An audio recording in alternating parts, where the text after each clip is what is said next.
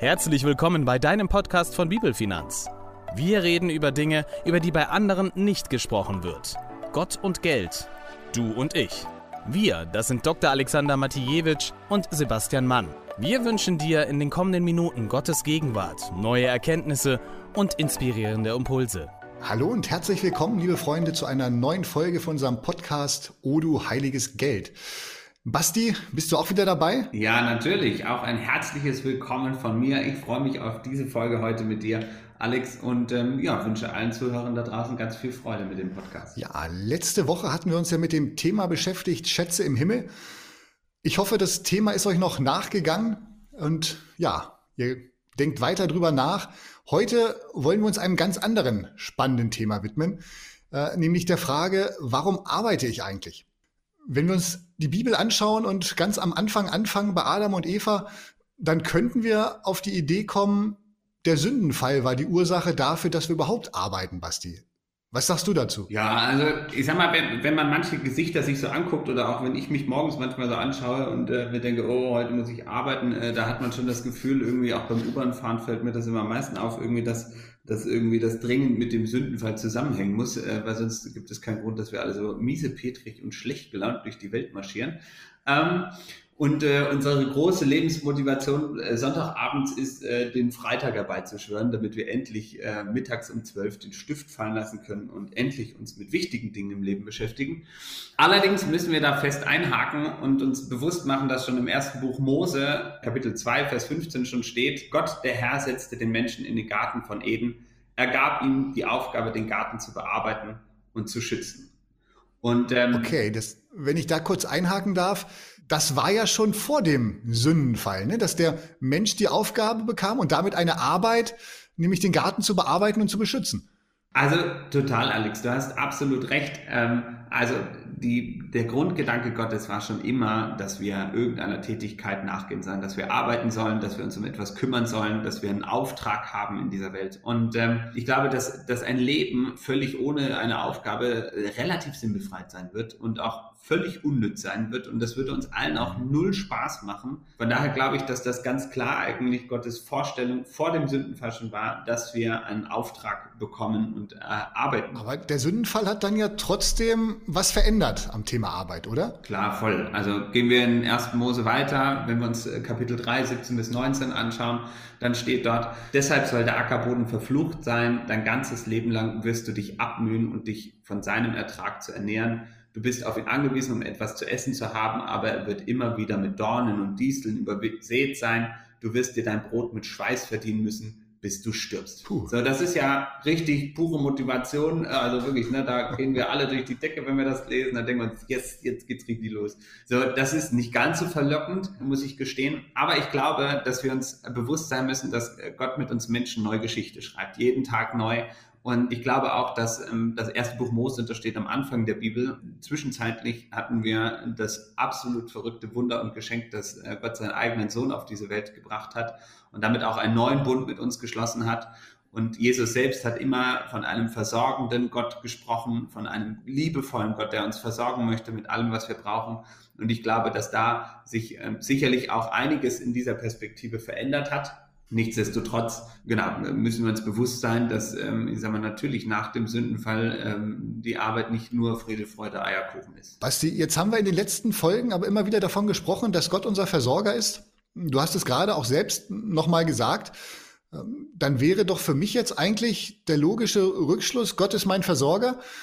Ich setze mich auf mein Sofa, mache mir ein schönes Leben, erzähle vielleicht noch nebenbei, äh, dass ich Gottes Kind bin und andere auch Jesus brauchen muss ich dann überhaupt noch mehr arbeiten? Kann ich nicht einfach auf meinem Sofa sitzen bleiben und warten, dass Gott mich versorgt? Ja, total. Also mach das, Alex. Ne? Warte darauf, dass Gott äh, in dein Haus reinkommt, den Kühlschrank aufmacht, alles befüllt quasi, ja. dir dein Zalando-Paket äh, bezahlt, bei Gott nach Hause schickt und sagt, hier, guck mal, neue Hose für dich.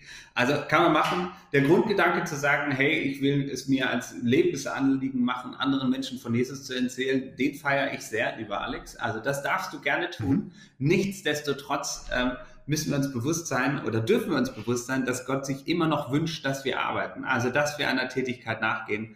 Ähm, Im zweiten Buch Mose, und das ist jetzt äh, vielleicht für den einen oder anderen ein bisschen frustrierend, was das Thema Work-Life-Balance angeht, äh, in 34 Vers 21 steht, ihr sollt sechs Tage arbeiten.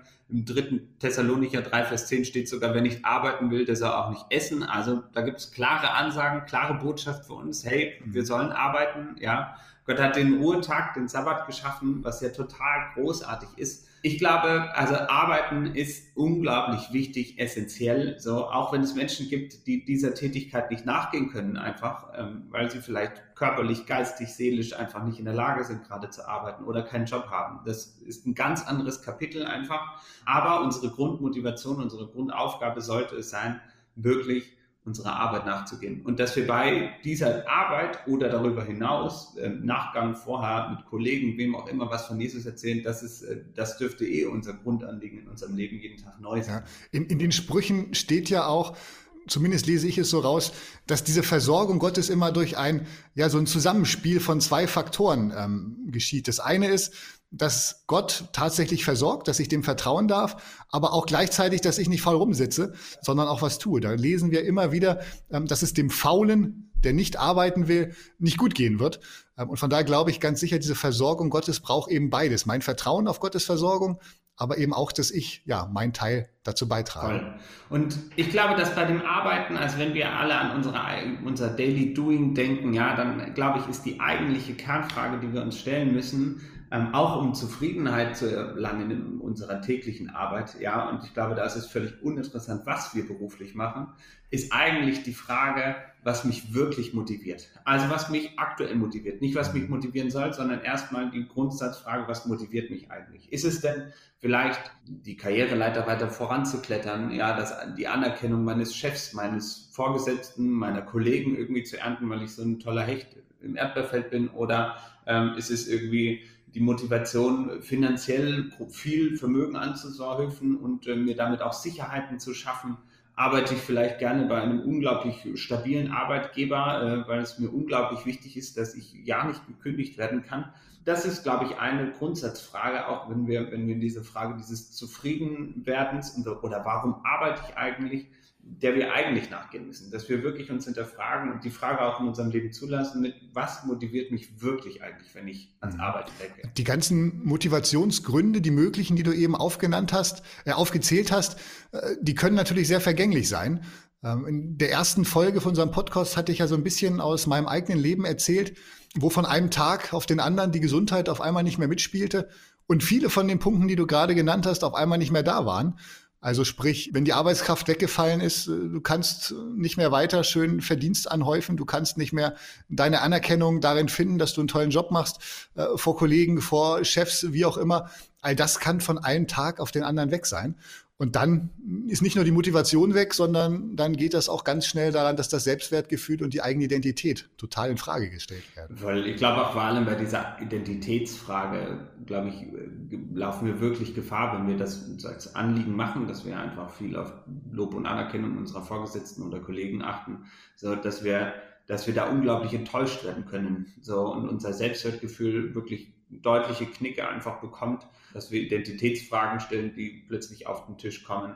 Das ist ja auch alles total vergänglich. Also ne, da braucht es der Firma nur nicht so gut gehen, ja, und du warst gerade noch äh, King of All. Ähm, so, mhm. es hat vielleicht externe Gründe, dass du deinen Job nicht mehr behalten kannst oder dass du den nächsten Step nicht gehen kannst. Also das sind alles total vergängliche Dinge. Und deswegen glaube ich auch so unglaublich gefährlich, wenn wir uns die zum Lebensziel machen, wenn wir uns die zum zum wirklichen Daily Elixier machen. Und ähm, wenn ich an so manche Motivationstrainer denke und äh, was weiß ich was, äh, Super Speaker, so, äh, die dir dann erklären, hey, mal dir dein Plakat mit deiner Million und was du mit der Million alles machen würdest und äh, dann bete dir das nur gebetsmühlenartig vor, dass du es schaffen kannst, reich zu werden und dann wirst du auch reich. Ähm, so, da, das ist total anstrengend einfach. So, und auch total gefährlich, glaube ich, weil es werden halt nicht alle schaffen ich glaube, dass wir, dass wir uns bewusst sein müssen, dass dieses, und das wissen wir ja eigentlich auch. Also wir wissen doch, hey, es gibt dieses, diese gewisse Einkommensgrenze, ja, über 70.000 Euro Bruttoeinkommen wird die Zufriedenheit einfach nicht mehr, die wächst einfach nicht mehr so exponentiell wie bisher. So, ab einem gewissen Vermögen macht es weniger Spaß, darüber hinaus Geld zu verwalten. Ähm, also wir kennen diese ganzen Dinge. Trotzdem bleiben wir an denen oftmals hängen und nehmen sie uns eigentlich zum Anlass, das dass das unser tägliches Motivationselixier eigentlich ist. Das heißt, ähm, ja, menschliche Anerkennung, finanzielle Versorgung, Ruhm und Ehre, all das, ja, sollte nicht unsere Motivation beim Arbeiten sein. Aber was letztendlich dann, Basti? Worum geht es dann, wenn wir arbeiten gehen? Also was mich in der Bibel total fasziniert hat, ist der Vers, ähm, also du bist ja gesagt, die Verse in Kolosser 3, 23, Vers 24. Und da steht nämlich, denkt bei allem daran, dass ihr für den Herrn und nicht für die Menschen arbeitet. Als Lohn dafür wird Gott euch das Erbe geben, das er euch versprochen hat. Das wisst ihr ja, denn Jesus Christus ist euer wahrer Herr. Dieser Vers, als ich den das erste Mal gelesen habe, oder zumindest erstmals so richtig wahrgenommen hat, hat in meinem Leben total viel aufgerüttelt, weil ich mich wirklich gefragt habe, boah, äh, habe ich das verstanden eigentlich? Mhm. Ist es wirklich so, dass ich quasi, also mir bewusst mache, dass ich nicht für die Menschen, für all unsere Mandanten arbeite, sondern eigentlich für den Herrn arbeite und ähm, dass ich es nicht für meinen Geldbeutel mache, nicht für die Anerkennung, die ich damit bekomme. Das hat bei mir auch ganz, ganz vieles anders einfach, also hat grundlegend Dinge verändert einfach. Also mein Blick auf meine Arbeitszeit, den Blick auf, wie ich Aufgaben angehe, wie ich äh, Dinge annehme, auch, also auch Herausforderungen annehme oder äh, Umstände annehme.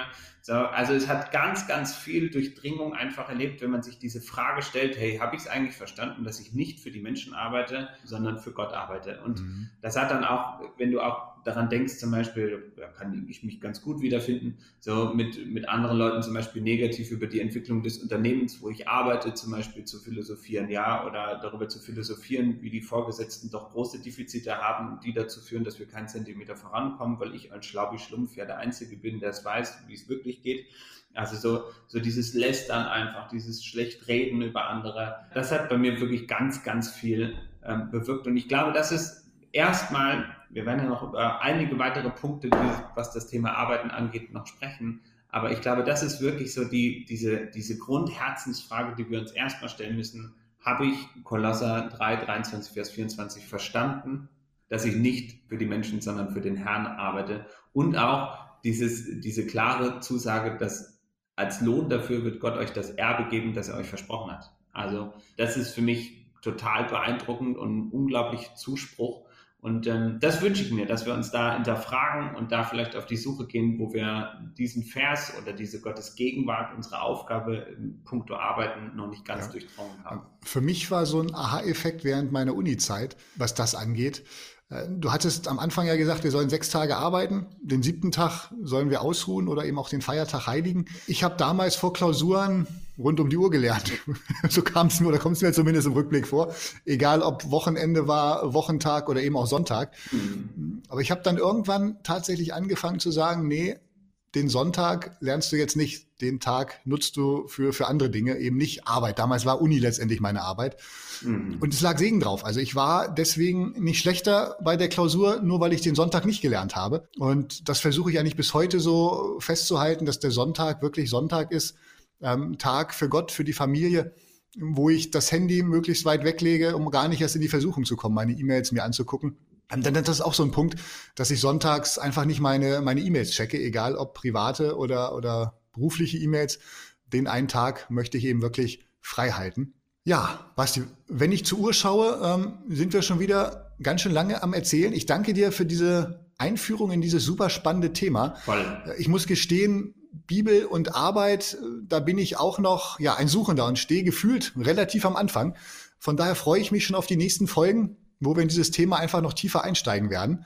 Was mich am meisten begeistert hat, war jetzt wirklich ja dieser Perspektivenwechsel. Auch in der Arbeit, äh, wenn ich in meinem Alltagsbusiness drinstecke, ähm, immer wieder mal den Kopf zu heben und zu schauen, okay, arbeite ich für Gott oder arbeite ich jetzt hier für einen Kollegen, für meinen Vorgesetzten, für einen Auftraggeber, für was auch immer, dich das wirklich bewusst zu machen, für wen arbeite ich eigentlich. Kleiner Ausblick, wir arbeiten gerade auch an einem Gadget, was uns im Alltag, bei der Arbeit, aber auch in der Freizeit helfen kann, helfen soll, diese Perspektive auf Gott nicht zu verlieren in unseren Routinen des Alltags. Dazu später auch mehr in einer der nächsten Folgen. Aber jetzt nochmal zurück zu dem Thema hier in dieser Podcast-Folge. Ja, diese Frage möchte ich euch, liebe Zuhörer, auch wirklich nochmal ganz konkret mitgeben. Ist in deinem Leben erkennbar, dass du nicht für Menschen arbeitest, sondern für Gott? Und wenn ja, woran ist es erkennbar? Was macht wirklich in deinem Leben, in deinem Alltag in deinem Arbeitsalltag den Unterschied, dass du erkennst, dass andere erkennen, nein, ich arbeite hier nicht in erster Linie für Menschen, sondern für etwas, was größer ist als, als Menschen, für etwas, was größer ist als meine Firma, nämlich für Gott.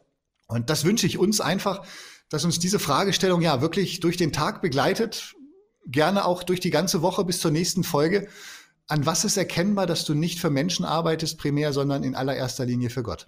Und das wollen wir einfach in den nächsten Folgen, wo es auch um das große Thema Arbeit aus Sicht der Bibel geht, da wollen wir das vertiefen und ja, einfach schauen, wie kriegen wir es hin, glücklich zu sein in unserer Arbeit, die bei den meisten einen großen Anteil des, der Lebenszeit einnimmt. Das ist einfach so. Aber wie kriegen wir es trotzdem hin, glücklich zu sein, auch wenn wir uns nicht über unsere Arbeit, über unser Einkommen, über unsere Anerkennung, über Lob oder was wir auch immer definieren? Ja, in diesem Sinne wünsche ich euch eine gesegnete Woche. Wir verabschieden uns für heute. Ich hoffe, ihr habt ein paar neue Gedanken mitgenommen, auch aus dieser Folge wieder. Wir wünschen euch Gottes Segen und freuen uns natürlich auf euer Feedback, eure Fragen, eure Anregungen, eure Wünsche auch für, für Themen, die wir vielleicht noch vertiefen sollen in nächsten Folgen. Abonniert uns, bewertet uns, wenn es euch gefallen hat. Wenn nicht, schreibt uns eine freundliche Nachricht, was wir besser machen dürfen. In diesem Sinne, macht's gut. Gott segne euch. Das war der Podcast von Sebastian Mann und Dr. Alexander Matijewitsch. Bitte vergiss nicht, uns zu abonnieren, wenn es dir gefallen hat. Hast du Fragen zu der Folge oder inhaltliche Ideen für neue Podcasts? Dann freuen wir uns auf deine Kommentare. Weitere Informationen, Termine und Podcastfolgen findest du online unter bibel-finanz.de. Gott segne dich.